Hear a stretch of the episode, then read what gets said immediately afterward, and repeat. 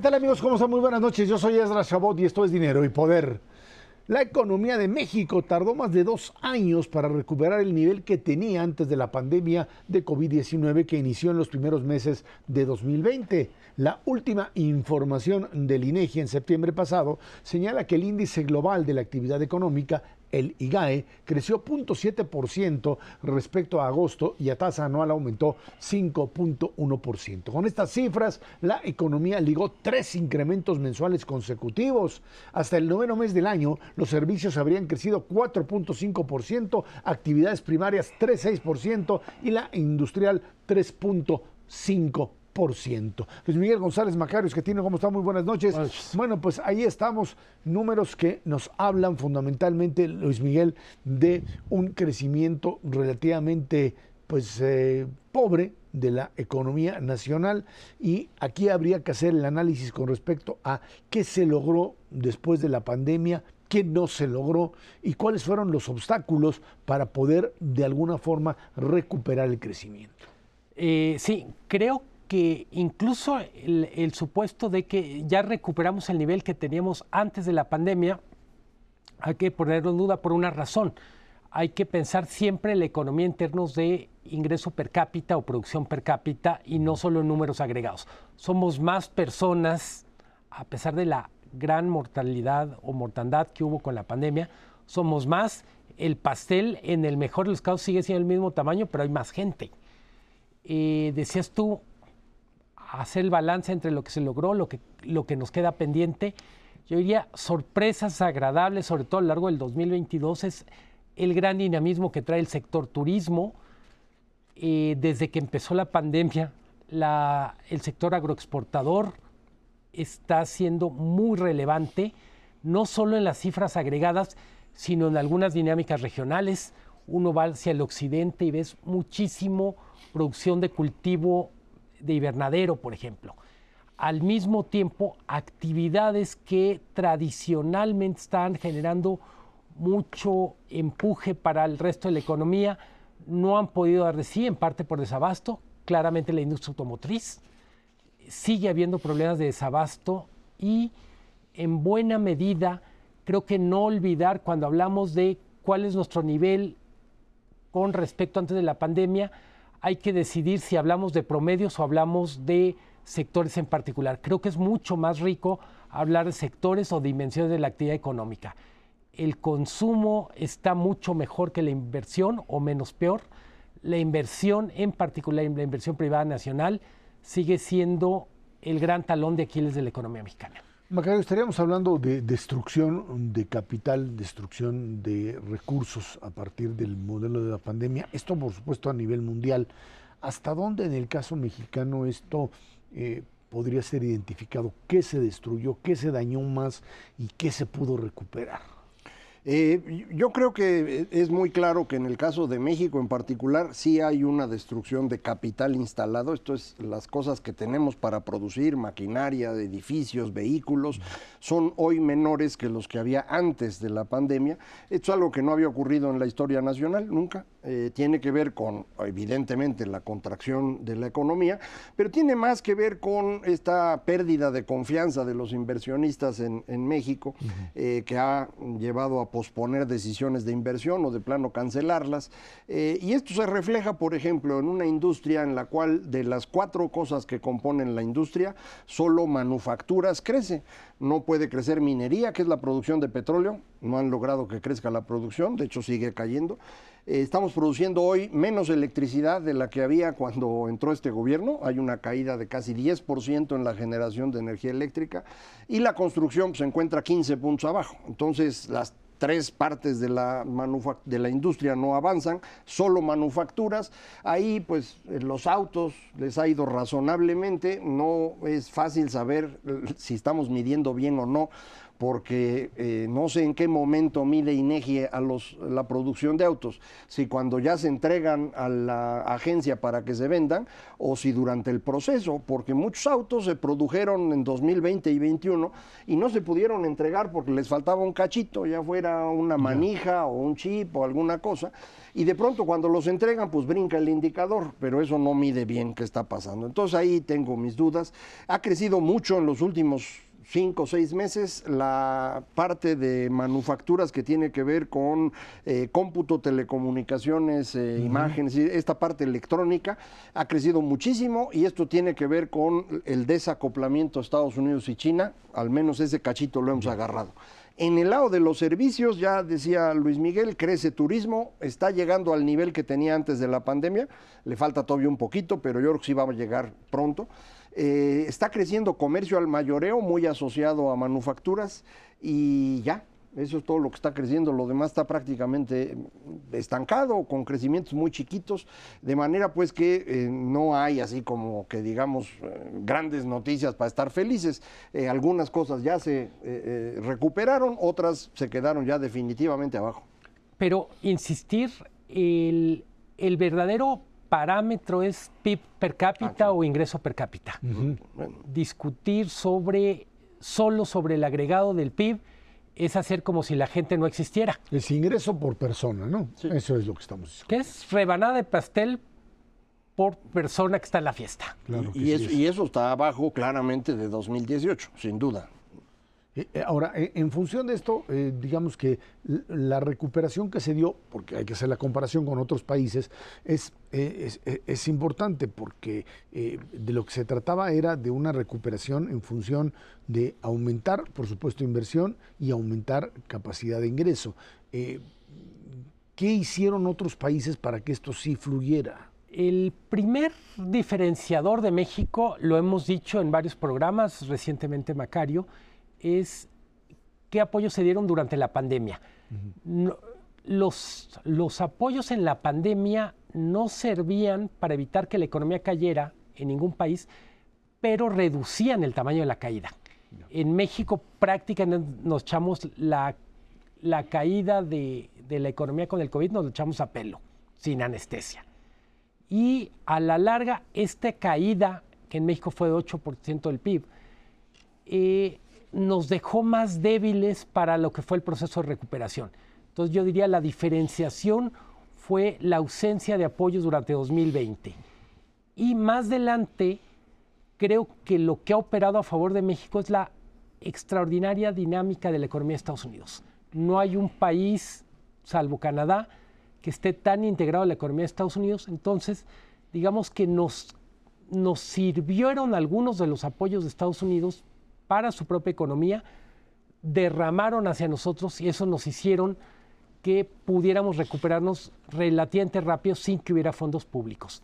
Pero en cualquier caso, ya visto el balance en estos tres años, sí se nota que no hubo estos recursos públicos, en particular pienso para microempresas. Hay que recordar, cerraron un millón doscientos mil empresas o quebraron, tampoco está claro cómo se distingue cuándo cerraron y cuándo quebraron, pero en cualquier caso, 1.200.000 empresas en México cerraron durante el 2020. Todavía ese número de empresas no se ha recuperado. Eh, aquí, eh, un poquito ampliando lo que, lo que dice Luis Miguel, ¿por qué Estados Unidos sí tiene dinámica y nos jala a nosotros? Pues porque ellos ya aplicaron programas de apoyo a su gente. Como le hicieron, pues enviaron dinero a las familias. Y se nota clarísimo en las gráficas cómo las personas reciben ese dinero, lo usan para pagar deuda se limpian las tarjetas de crédito. Digo, no gastaron en otra cosa porque no se podía. Estamos hablando de 2020. Todo el mundo estaba encerrado, pero les llegó el cheque y ahora le pagaron lo que debían. Eh, la deuda en tarjetas de crédito vuelve a crecer durante 2022 porque se había hecho un margen para que pudieran volver a comprar. El consumo de esas personas es lo que nos permite exportar aguacates y berries y automóviles y computadoras. Entonces, gracias a eso estamos moviéndonos, es, es un caso. Y lo segundo, sobre las empresas desaparecidas. Desaparecen las empresas, se vuelven a crear empresas, pero hay una gran diferencia entre cuáles se fueron y cuáles están apareciendo. Las que se fueron se concentran entre 25 y 200 personas, 200 empleos, y las que se vuelven a crear están entre 1 y 5 empleos. Entonces, ese, ese desajuste es muy importante porque ya empresas de 20, 30, 50 personas son empresas que llevan 10 años trabajando, no son que se hicieron ayer, ya tienen un historial. En cambio, tallercitos de 1 a 5 personas, pues esos se abren y se cierran cada tres meses. Entonces, dejamos una economía al final más débil. Creo que cuando decías cómo nos comparamos con otros países y creo que hay países que quedaron en el peor de los mundos, Perú, y no me refiero a la crisis política reciente, sino Perú gastó una cantidad importante de recursos para apoyar empresas, hogares en el 2020. No terminó ese apoyo de reflejarse en, resiliencia económica. Entonces, lo hicieron mal. Al, al final está más endeudado, tiene menos margen de maniobra y de todos modos trae la caída. Entonces, era condición necesaria, pero no suficiente haber dado apoyos en el 20. Se trataba de dar los apoyos y darlos bien. Ahora, esto generó un aumento importante de la deuda de muchísimos países. Eso eh, ahora, eh, eso es, una parte del problema, ¿no? Niveles de endeudamiento por arriba del 50%, 60, 70%. Eso es, perdón, una parte. Y la otra es que dicen, a los norteamericanos se les pasó la mano con el dinero que soltaron. O sea, este error de cálculo con respecto a la cantidad de dinero que salió y que terminó generando una inflación de la cual no se la esperaban nadie, bueno, no nadie, Larry Summers por ahí se había dicho, esto va a tronar, nadie le hizo caso, y de repente, ¡pum!, esto que era disque temporal se volvió crónico. Es exactamente lo que platicaba ya hace un ratito. Sueltan los eh, apoyos, la gente no se los puede gastar porque no tiene manera de salir de su casa, los usa para pagar su deuda. En el momento que puede salir a gastar, va y vuelve a usar la tarjeta y ahí es donde se nota la inflación. Coincide desafortunadamente esto con la invasión de Rusia a Ucrania y entonces el incremento en el precio de energéticos se suma al incremento de precios por demanda y se suma al incremento de precios por el desequilibrio productivo debido a lo que llaman los estos eh, canales de, eh, de valor agregado, entonces, cadenas de valor agregado. Entonces, las tres cosas combinadas es lo que da como resultado la inflación, no es solo los programas de apoyo, sí eso fue un asunto importante eh, pero a mí me parece que era la decisión correcta. Para eso se hace la política económica. Cuando las cosas están mal en la economía, el gobierno puede impulsarla para que la gente no sufra tanto. Y en el momento que las cosas empiezan a mejorar, vuelves a jalar el dinero, que es lo que está haciendo ahora la Reserva Federal en lo que se refiere a, a papeles, y es lo que va a hacer el gobierno estadounidense en impuestos eventualmente. Entonces yo no creo que esté mal. Es peor lo que hicimos en México. No haces nada la deuda no crece, pero el PIB se hace chiquito. Entonces la división de deuda entre PIB se hace grandota, aunque no hayas hecho nada. Entonces no es una buena idea, ¿no? Sí, solo, totalmente de acuerdo con Macario, solo destacar hasta qué punto es excepcional la situación de Estados Unidos. Es decir, Estados Unidos es el único país que puede hacerlo y no pagar el precio porque de alguna manera uno, una parte de ese precio lo traslada. Es decir, ese es el privilegio de ser la economía más grande, es el privilegio de tener la moneda, una moneda que se acepta en todo el mundo. ¿Qué creo que está pasando? Muchos países que tomaron deuda la tomaron en un contexto donde el dinero era muy barato y les va a tocar enfrentar niveles altos de endeudamiento, menor capacidad fiscal, menor capacidad financiera en un periodo de ciclo de tasas altas. Eso es lo que advierte sobre todo Banco Mundial, que puede ser el gran riesgo para países emergentes en a ver, ¿Qué le pasa a México con eso? Tienes crecimiento de deuda, deuda como tal, tienes aumento de tasas de interés. ¿Es un riesgo para México sí, como está? ¿O es un riesgo manejable, digamos? Es un incremento en lo que paga el gobierno por su endeudamiento y este crecimiento Hacienda lo estima muy chiquito. Si ellos tienen razón, entonces el déficit del próximo año para México será cuatro puntos y fracción del PIB. Si ellos están mal en sus cálculos y es más grande, entonces vamos a hablar de un déficit de más de 5 puntos del PIB, que dado el nivel de deuda que tenemos ahorita ya nos pone en territorio de riesgo. No nos lleva necesariamente que nos quiten grado de inversión o nos bajen calificación, pero sí nos coloca en territorio de riesgo. En ese territorio de riesgo, otras decisiones pueden complicar las cosas. Por ejemplo, el pleito en el Temec por ejemplo, problemas en seguridad, por ejemplo, que el conflicto entre el presidente Biden y López Obrador, que yo percibo que va creciendo, se vuelva algo importante.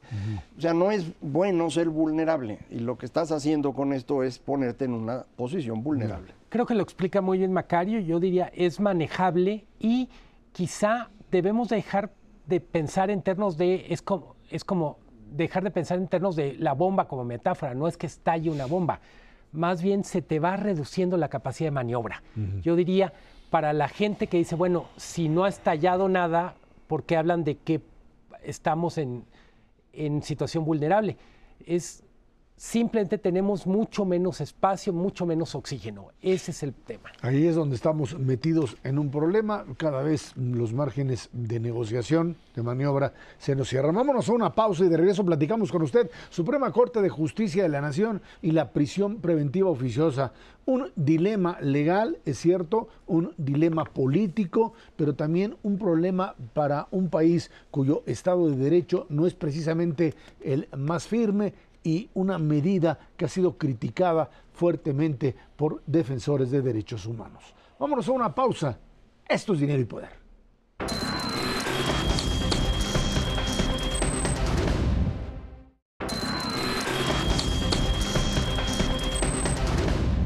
A finales de noviembre, la Suprema Corte de Justicia de la Nación mantuvo la prisión preventiva oficiosa, pero le quitó cierto tipo de eh, pues, eh, cuestiones o elementos para que esta no se aplique a los delitos fiscales. Seis ministros se manifestaron en contra de que la aplicación de la medida quede a discreción de un juez, pero tampoco se alcanza la mayoría calificada para su obligatoriedad. En cambio, por mayoría de votos, el Pleno aprobó la invalidez de aplicar prisión preventiva oficiosa a quien cometa delitos fiscales como contrabando, fraude fiscal o la emisión de comprobantes fiscales por actividades inexistentes. Prisión preventiva oficiosa que representa fundamentalmente pues hacer a un lado prácticamente al Ministerio Público, ¿no? A los jueces. A los jueces, bueno, y convertir al Ministerio Público pues prácticamente en un ente que es, es, algo así como eh, meter a la gente a la cárcel bajo el principio de que cualquiera puede determinar elementos de culpabilidad a ver, es estar en la cárcel mientras demuestran si eres inocente o culpable. Eso, exactamente. O sea, aquí ya no hay ni siquiera la, posibilidad de intermediar entre un ministerio público, un juez. Es algo que eh, yo te diría, un simple policía que te detiene y te mete a la cárcel puede determinar directamente en ese momento la culpabilidad de un individuo. No la culpabilidad, pero sí la cárcel. Sí la cárcel, y, y, aquí en México la cárcel es la culpabilidad, porque ahí te vas a quedar 15 años hasta que te pueda sacar alguien. Eh, esto es una medida que a mí me parece absurda desde que se empezó a utilizar allá por 2009, creo alrededor del problema que tenía el gobierno de Felipe Calderón con jueces que estaban soltando a narcotraficantes. Eh, esto fue, probablemente los amigos del auditorio recuerden esta cosa que se llamó el Michoacanazo, que en un solo día detuvieron a una gran cantidad de alcaldes, eh, funcionarios de policías locales, porque estaban involucrados con el crimen, o ese era lo que suponían ellos, los llevan con el juez y el juez los suelta. Y después resulta que sí estaban involucrados y resulta que al juez pues ya luego incluso lo metieron a la cárcel, pero pues ya no había manera de resolverlo. Entonces para evitar esto se les ocurrió que lo que había que hacer era quitar a los jueces y que el Ministerio Público decida a quién mete a la cárcel y a quién no y que ya no puedan salir.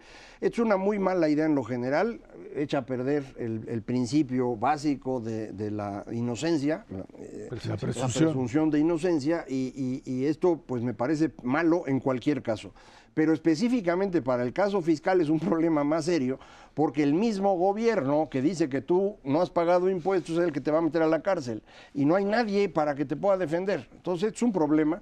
Le había estado sirviendo mucho al presidente López Obrador, así fue como cobraron en 2020 y en 2021 a personas que acusaban de que no habían pagado impuestos no sé si los debían o no de verdad, pero los tuvieron que pagar porque si no iban al bote.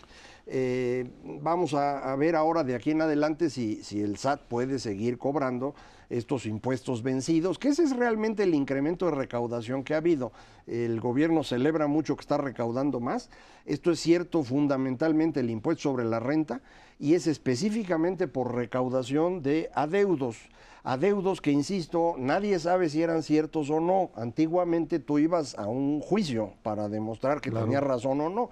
Ahora ya no podías ir al juicio, derechito te cobraban. Y eso es lo que ahora cambia y por eso enojó tanto el presidente. Ahora, Luis Miguel, pero yo insistiría, eh, eh, si esta fuera una atribución de un ministerio público, porque el principio jurídico es el ministerio público puede ser la, instancia que diga es que a, este, a esta persona hay que detenerla porque representa un peligro y por eso hay que detenerla como tal. Tu problema aquí radica en que tus ministerios públicos son básicamente instancias que no tienen a veces ni siquiera, no solo la autonomía, sino la capacidad jurídica de entender directamente de qué se trata, sino que reciben la orden de qué o en qué condiciones hay que meter a alguien al bote. Totalmente. Eh, la crítica que se hace de además de los argumentos que dio Macario, que has dado tú, Ezra, es parte de, regalar tan fácil el encarcelamiento de los, de los supuestos culpables, es que debilitó mucho en la práctica el proceso de investigación. Es decir, si no tenías que hacer el trabajo de investigación para demostrar que alguien era culpable, porque te obsequiaban la prisión del, del acusado, pues literalmente dejabas a medias el trabajo. Hay un problema real de impunidad en México, pero yo diría, solo es más grave que el problema de impunidad el no funcionamiento del sistema. No sirve ni las piezas clave de este sistema como el Ministerio Público, el Poder Judicial y por supuesto todo esto que tiene que ver con tareas de investigación. La, la policía científica pues solo existe como excepción y no como norma. Eh, creo que esta discusión, y en parte por eso uno entiende que la gente se enoje con la Suprema Corte, es la gente está desesperada porque hay muchísima impunidad, que recordar en el caso de homicidios es 96%. En el caso de delitos graves, pues debe estar por encima del 90%. En buena medida, solo recordar, no vamos a romper esta crisis de impunidad relajando los principios con los que se puede meter a la gente a la cárcel. Ahora, el, otro tema es que esta prisión preventiva oficiosa, como buena parte del sistema jurídico mexicano, tiene el problema en donde tú puedes meter a esta gente a la cárcel. Tú dirías, bueno, está bien, este, determinaste que tiene hay mm, ciertos grados o ciertas pruebas que te permiten pensar que es culpable y que es, tiene un grado de peligrosidad que se puede escapar, etcétera, etcétera. Pero tu periodo entre que lo encarcelas o lo detienes y lo procesas pueden ser décadas. décadas. Hay un caso de 19 años que llegó a la Corte Interamericana. Caso de una persona que duró 19 años en la cárcel sin ser determinado como culpable. Eh, eh, esta creo que es la parte sustancial de todo el modelo, ¿no? Porque si tú a alguien lo detienes eh, porque supones que incluso que tenga un interés político, pero tu proceso está en meses en máximo un año como tal. Bueno, pues es parte del, juego de poderes y hay un respeto, digamos, a, la temporalidad de lo que representa finalmente eh, el, derecho de la persona a ser procesada, por un lado, y por otro lado, a que la acusación pueda sustentarse. Pues cuando esto se puede volver un eh, proceso ad infinitum, pues, no hay forma. Esto se convierte básicamente en una estructura de persecución dictatorial que no, no, no puede ser controlada por nadie y se puede utilizar indiscriminadamente en donde pues aquellos que un día acusaron, otro día pueden ser los que estén adentro y se la pueden pasar. Ese es el mejor de los casos. Hay gente que no le toca ser acusador nunca. Nunca. Nomás son víctimas. Tienes, toda la razón. Y, por eso es una muy mala idea, eh, yo insistiría, lo de la prisión preventiva oficiosa, y fue una peor idea ampliar el catálogo, de, delitos para los cuales se puede aplicar, incluyendo delitos electorales. Y esto sí se puede usar para cuestiones políticas. Muchos de los candidatos que están hoy compitiendo por el, eh, si van a ser o no candidatos realmente, ya han cometido suficientes delitos electorales como para, que este, les aplicara prisión preventiva oficiosa. Nada más que pues por el momento son secretarios de Estado, jefes de gobierno y por eso no los agarran, me imagino. Eh, en cualquier caso, esta, esta no es una buena idea. Decía Luis Miguel, hay 96% de impunidad en los delitos y al mismo tiempo la mitad de los que están en la cárcel nunca fueron juzgados. Entonces, ahí está muy claro el problema que tenemos en el sistema jurídico. O sea, los que cometen delitos nadie los persigue. Y los que están encarcelados no habían cometido delitos, o al menos no lo sabemos, no, nadie los juzgó. Entonces, así no se puede. Y esto es algo que sí requeriría un trabajo muy serio. No es culpa de este gobierno, para aclarar. Es una cosa que es histórica.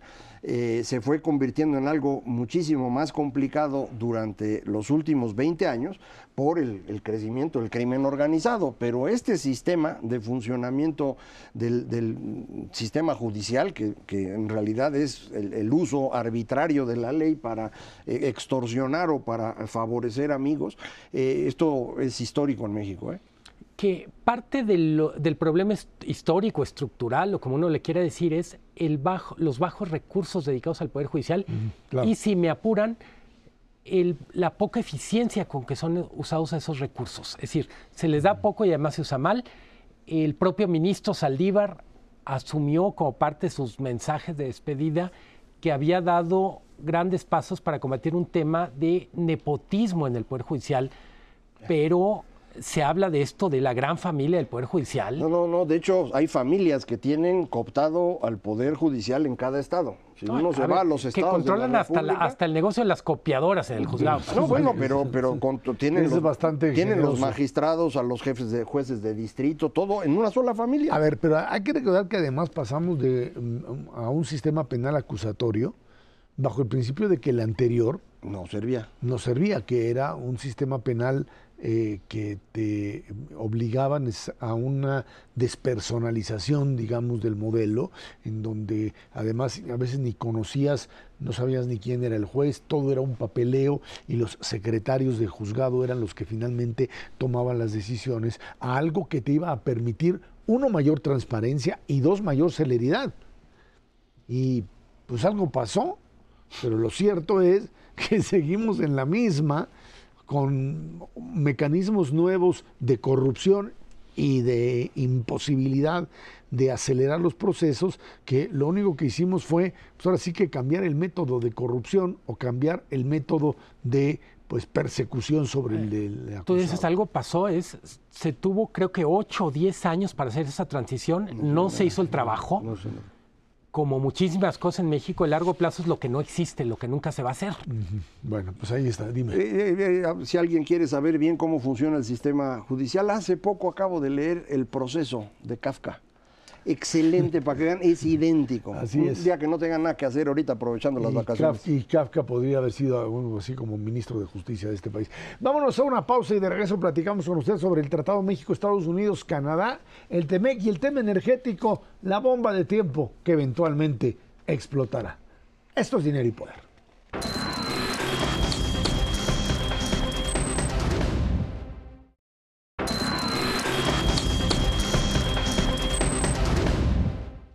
A principios de mes, la Secretaría de Economía de México y la Oficina de la Representación Comercial de los Estados Unidos acordaron continuar con las consultas sobre el tema energético en el marco del Tratado México-Estados Unidos-Canadá, el TEMEC. La dependencia mexicana propuso establecer grupos de trabajo trinacionales para tratar el tema y presentar los avances en la cumbre de líderes de América del Norte que se celebrará aquí en México los días 9 y 10 de enero próximos. Canadá y los Estados Unidos argumentan que la política energética de México viola el acuerdo comercial, mientras que el gobierno de López Obrador asegura que el capítulo 8 del TEMEC protege al gobierno mexicano al dar preferencia a las empresas energéticas del Estado contra los competidores privados.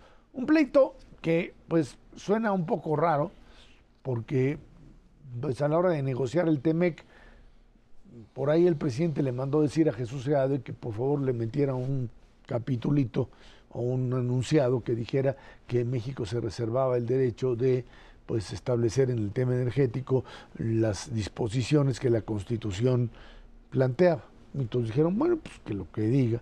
Y resulta que por un lado está lo que dice la reforma energética, pero por otro lado dice que la soberanía, etcétera, etcétera, sobre los mantos, sobre el petróleo y más que nada sobre el tema eléctrico, pues radica fundamentalmente en el Estado mexicano.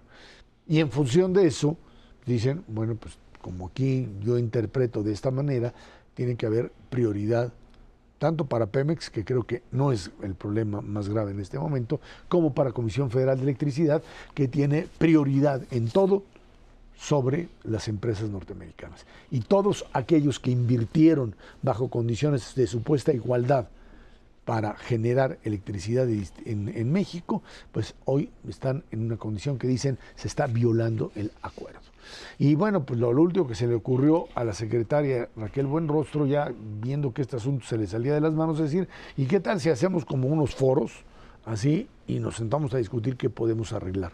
No sé qué van a encontrar por parte de canadienses y norteamericanos. Lo cierto es que el enojo es abierto. Y además hay que añadirle ahora el tema del maíz transgénico, que quiero hacer alguna consulta porque hasta donde yo sabía el, maíz eh, transgénico, el maíz eh, amarillo era básicamente para consumo animal. Es para consumo animal. Pero siguen diciendo que es también para consumo humano. Existe, nada más en eso, existe en forma de producto procesado llega al consumo humano, por ejemplo, eh, la fructosa. La fructosa, es para el tema de fructosa solamente. Pero creo, si no recuerdo mal, es el 5%. Ahí, no, está eh, ahí no estaría el problema, básicamente. Luis Miguel, perdón, te decía lo, sobre el tema eléctrico. Eh, el tema energético, en el origen, la responsabilidad es de Jesús Suade. Yo creo que podemos a estas alturas afirmar que le mintió al presidente o que el presidente se quedó muy cómodo con una explicación que no correspondía con lo que firmó. Eh, México sí logra incluir un, párrafo en el TEMEC donde dice que tiene derecho a tomar decisiones, etcétera, ¿verdad? Pero lo cierto es que el acuerdo, sin incluir un capítulo específico sobre el petróleo, etcétera, tiene capítulos que regulan la manera en que se va a tratar las empresas de gobierno y México se comprometió a no darles preferencia. No hay absolutamente ninguna duda, el acuerdo es clarísimo ahí. Eh, cuando mucha gente piensa que decir que Estados Unidos y Canadá tienen razones ser antipatriota, digo, en el mejor de los intereses de México es que haya más inversión en sector energético, porque a su vez estas inversiones generarán otras inversiones. Eh, hemos hablado a lo largo del año de que México está un poquito atrapado en un ciclo de bajo crecimiento.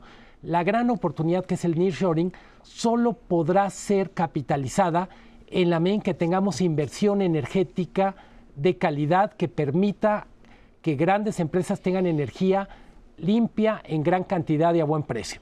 En ese sentido, no solo está en juego la posible sanción en el contexto del TEMEC, sino la llegada o no llegada de inversiones multimillonarias que vendrían de China o de Asia, siempre y cuando México ofrezca condiciones.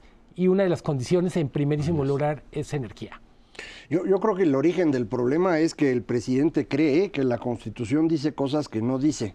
Y, con base en eso es que hace sus argumentos, porque eh, la Constitución no dice en ningún lado que la energía eléctrica en México debe ser eh, una cosa que controle Comisión Federal. De hecho, para eso quería hacer su reforma energética.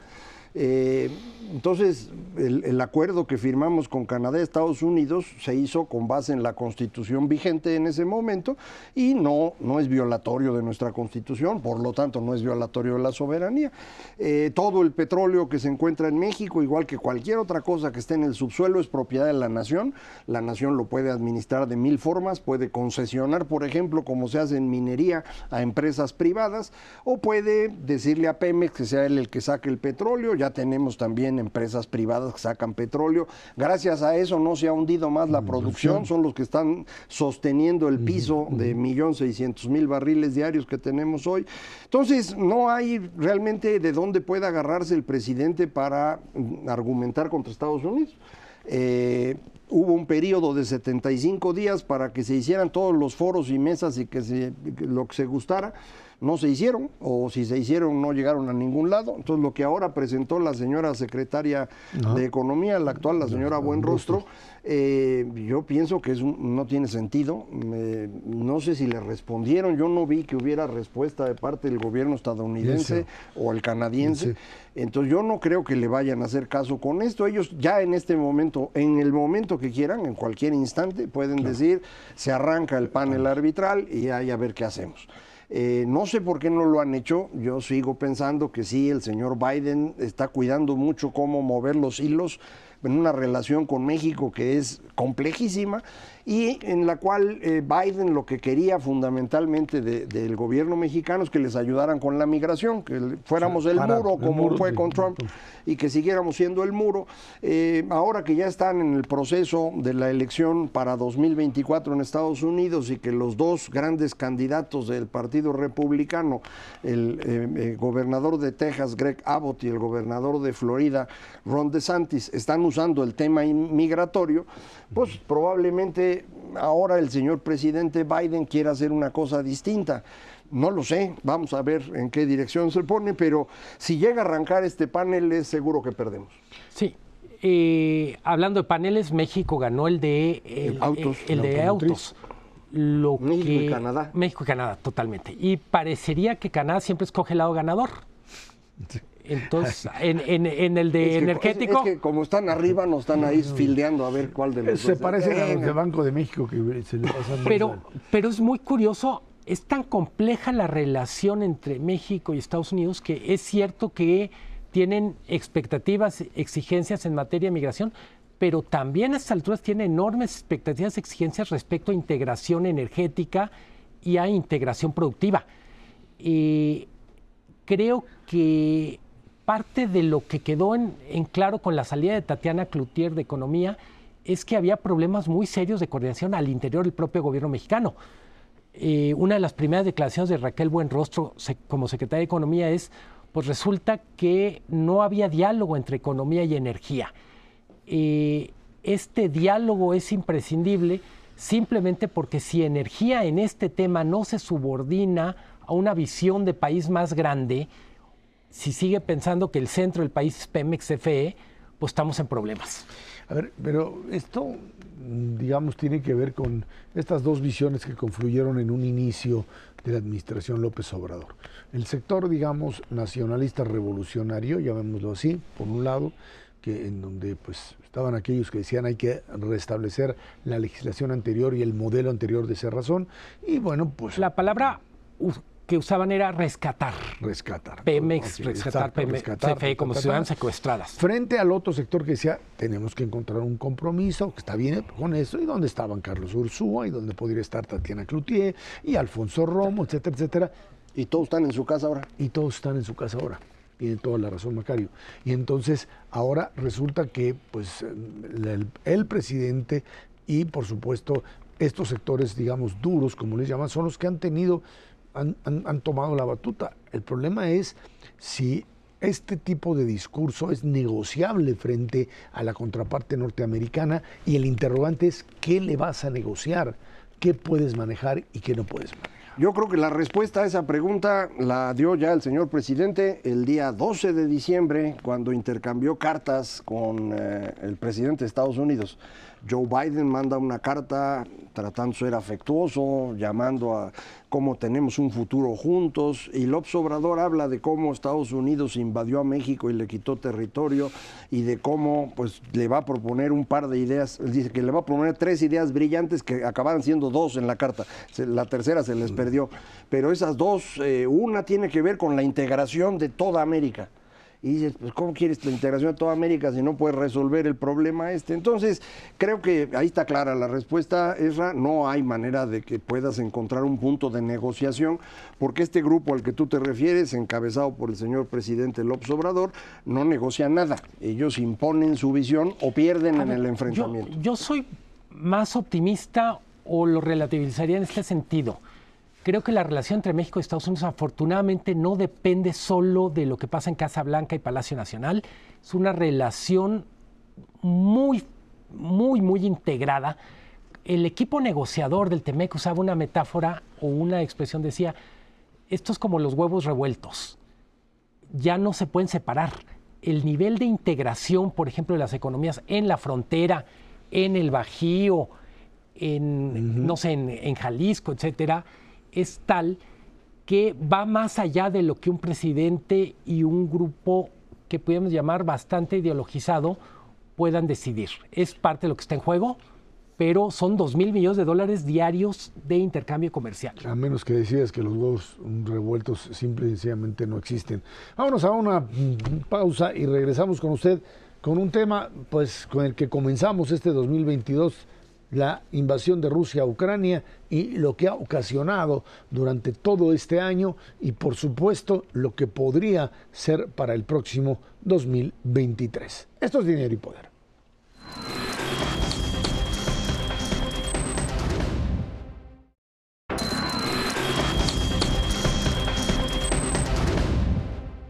A diez meses de la invasión de Rusia a Ucrania, el presidente Vladimir Putin admitió que habría que llegar a un acuerdo sobre Ucrania y que su país está preparado para ello, pero expresó dudas sobre la postura de los países de Occidente el viernes 9 de este mes, diciembre, prometió que cualquier país que se atreva a atacar a Rusia con armas nucleares sería eliminado. Dijo que las armas hipersónicas que posee garantizarían una respuesta con toda su fuerza. Por lo pronto, el impacto al comercio global, las disposiciones en el suministro de alimentos y la baja en las proyecciones de importaciones y exportaciones de bienes han golpeado la economía mundial, lo que podría acarrear consecuencias graves, sobre todo en los países con menos recursos. Bueno, obviamente el déspota ruso pues finalmente pues pierde la razón porque se ha quedado verdaderamente aislado, total y absolutamente aislado, ha tenido que recurrir eh, sigue con su eh, pues, eh, mecanismo de propaganda interno al estilo soviético, externo también, tiene ahí a RT, a esa porquería de pues, cadena. cadena que se dedica a difundir pues lo que ni siquiera creo que tenían mayor talento los de TAS o los de la Isbestia, que era la, no es una acusación, era el órgano de difusión del gobierno soviético, son bastante mediocres en su información y que pues internamente se ha venido desgastando. Eh, es cierto que han dañado brutalmente, no solamente en términos por supuesto de vidas, a Ucrania, pero la capacidad de respuesta del gobierno de Kiev, así como de la Unión Europea y los Estados Unidos, y el daño que se le ha ocasionado a la economía rusa como tal, demuestra que pues, eh, puede despotricar lo que quiera el déspota ruso, pero difícilmente tendrá posibilidades de sostener en un largo plazo, es decir, uno o dos años más, una, una guerra de desgaste dentro de, Ucrania. Eh, no sabemos bien a bien qué sucede dentro de eh, lo que es el territorio ruso en términos ni de, ni de niveles de desarrollo económico, ni cómo está funcionando internamente la economía de ese país. Vemos la disidencia aplastada, vemos el reclutamiento obligatorio, vemos un gran fenómeno migratorio también y por supuesto pues esta necesidad de Putin de jugarse el todo por el todo. El déspota puede hacer y cometer los mayores errores posibles, pero mientras tanto puede llevarse a una buena parte de la población entre las patas. Hasta que le pase lo que suele ocurrirle a los amigos cercanos que se alejan de él, que de pronto se encuentran ventanas abiertas en el décimo piso se o, se toman algo extraño en el desayuno y ya no, ya no pueden continuar. así es como funcionan ellos. Eh, y yo creo que así va a terminar el señor Putin, no sé cuándo, yo casi estaría seguro que en este 2023, pero ya veremos. Eh, creo que la invasión de Rusia a Ucrania fue una medida eh, muy mal planeada por el señor Putin, tenía muy mala información de lo que contaba en materia militar. Eh, tenía muy mala información de cuál iba a ser la reacción de los ucranianos y la reacción de su gobierno. Eh, creo que aquí hay tres elementos fundamentales en cómo se dieron las cosas, que son el papel que jugó el señor Zelensky, el presidente de Ucrania, del que nadie esperaba nada y se convirtió en un gran líder. Eh, el hombre del año. sí, pero sin duda yo diría de la década y probablemente, bueno, falta mucho, pero eh, eh, es un personaje extraordinario porque puso todo el valor de los ucranianos cuando nadie lo esperaba. Esto logró eh, fortalecer, a la, una, consolidar una respuesta. Estados Unidos, que es el que ha estado alimentando de armas a, Ucrania y con esto se han logrado defender.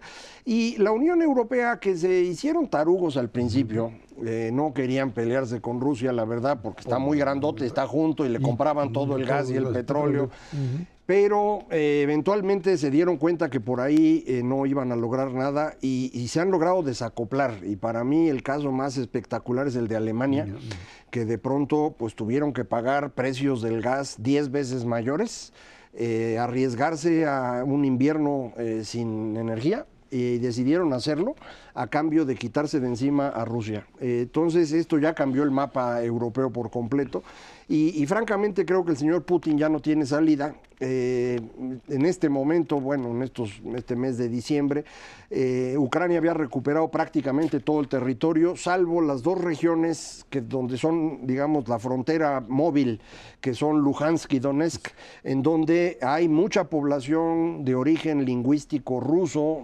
algunos son prorrusos, otros no. Estaban muy infiltrados por grupos tipo los de RT, pero además eh, grupos activos.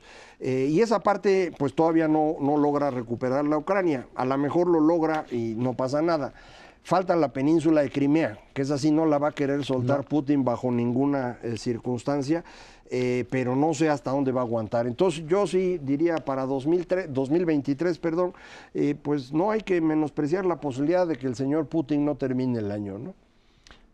Eh, no podemos descartar nada, ni siquiera el uso de armas nucleares para el 2023. A mí me... me Feliz año a todos, dice Luis Miguel. Eso, muy optimistas aquí en este programa. No, lo que creo es que claramente la, la, guerra no ocurrió ni de acuerdo al plan A, ni al plan B, ni al plan C, suponiendo que los tuviera. Creo que en 2022 se acabaron dos mitos respecto a que Putin es un genio que tiene todo bajo control y yo aprovecharía para decir lo mismo con respecto a Elon Musk. y... Ah, yo pensé que era otro. Tenía yo en mente. No, pero no, síguele, síguele, síguele. Que pero cuando dice Putin, estamos listos para sentarnos en la mesa, hay condiciones que simplemente no pueden estar negociados. Putin quiere que se reconozca una parte del territorio ucraniano como ruso, eso no es negociable, es una posición que Zelensky estableció y a través de las acciones militares la ha podido defender. decía muy bien Macario, menospreció, al, menospreció a Europa, menospreció la reacción del pueblo ucraniano, menospreció a Zelensky y por supuesto creyó que tenía más fuerza de la que tiene. Creo que uno de los grandes temas con los que empezó la guerra y seguirá una vez que estemos en posguerra es cuál es el papel de Rusia en el mundo. Rusia quiere ser tratado como una gran potencia y la mayoría de países no le otorgan ese rango, en parte porque tener armas nucleares no te da derecho a ser una gran potencia en un mundo que depende también de la fortaleza económica, de la capacidad de construir argumentos a través de soft power Creo que vienen tiempos muy complicados para Rusia, aunque no sepamos qué está pasando adentro, sabemos que está peor que al comenzar 2022. No, no, es exactamente el tema, pero aprovechando la lista de todos los que menospreció Putin, faltó uno que creo que es importante, que es Joe Biden lo menospreció mucho porque todo mundo lo ha menospreciado. Biden está bien ruquito, ya parece como que se le va el avión a veces, le cuesta trabajo caminar, de vez en cuando se cae. Y entonces todo el mundo se ha burlado de él y dice pues, que este viejito no puede gobernar. Sí, esto le decía Trump a, a, Joe Biden. Y todo el mundo se burla de él y sin embargo Biden ya logró ganarle a Putin la invasión de Ucrania, ya logró no tener una derrota brutal en la elección intermedia como se esperaba. un triunfo, sí. Eh, eh, en consecuencia, pues eh, el viejito, como quiera, ahí la va llevando muy bien y sería conveniente tenerlo en mente porque entre tantos que lo menosprecian, está también el nuestro, que cree que el señor Biden nunca le va a responder los intentos que tiene de, de buscarle pleito. Entonces, pues aguas con el viejito. Ahora, en términos de lo que representa Ucrania en este momento, es un país, por supuesto, devastado, pero que tendrá una gran capacidad de ser reconstruido dentro, una vez que pues, se logren deshacer del oso ruso eh, y en, algo que puede ser precisamente la gran apuesta europea de reconstrucción. Decíamos en algún momento que uno de los problemas de eh, Europa era, o de la Unión Europea esa necesidad de seguir creciendo. Eh, yo creo que en ese sentido hay países que sin duda requieren ese modelo de europeización y Ucrania es sin duda uno de ellos tanto por la amenaza rusa como por, en términos económicos, la necesidad de incorporarse por el tema de gas, por el tema de petróleo y por el tema de granos. Creo que Ucrania es el país más necesitado en este momento de un proceso de incorporación a la Unión Europea que le garantizaría más adelante, por supuesto, que este evento que eventualmente digamos que terminan cediendo Crimea, no sé, no, no podríamos saber, pero que no vuelva a repetirse, que la idea, no sé qué pase en, la Rusia de Putin, si va a ser sucedido por otro eh, dictador nuevo, porque la democracia en Rusia no se les da tampoco como un modelo muy eh, fácil de asumir, pero bueno, pues vamos todavía a ver qué es lo que sucede. Luis Miguel González, Macario Esquetino, muchísimas gracias, que tengamos un buen 2023 para todos, un año de salud y de prosperidad, de estabilidad y de seguridad para nuestras familias. A nombre de todos los que hacemos dinero y poder, de verdad, buen 2023. Muchísimas gracias.